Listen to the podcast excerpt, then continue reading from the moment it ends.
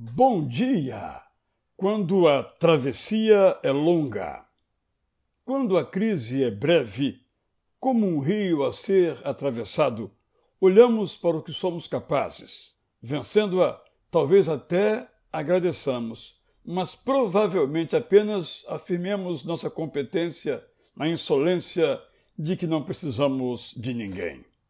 Quando a crise é longa, como um oceano profundo e perigoso, interrompemos o que fazíamos, mas traçamos planos, seguros de que logo voltaremos ao normal. Embora a dificuldade não arrefeça, uns inacreditavelmente rejeitamos sua existência e outros a exageramos, vendo sombra onde não há. Depois ficamos confusos, abalados em nossas certezas. Depois procuramos culpados e nos afastamos das pessoas. Se somos crentes, equivocadamente dizemos que Deus tem um propósito que revelará no futuro, como se a nossa liberdade não nos impusesse responsabilidade. Seja curta ou longa a crise, precisamos entendê-la, o que se faz com estudo e reflexão, trabalho e oração, confiança e determinação, sem bravata, sem negação.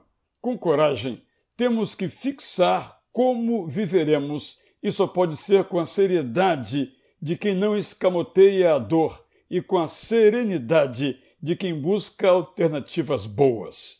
Atentos, seguiremos com máximo cuidado para que as ondas agitadas do mar não nos afoguem.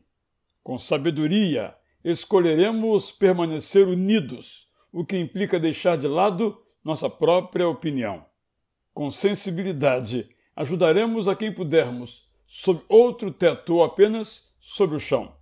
Com discernimento, meditaremos sobre o que mudaremos em nós e na civilização.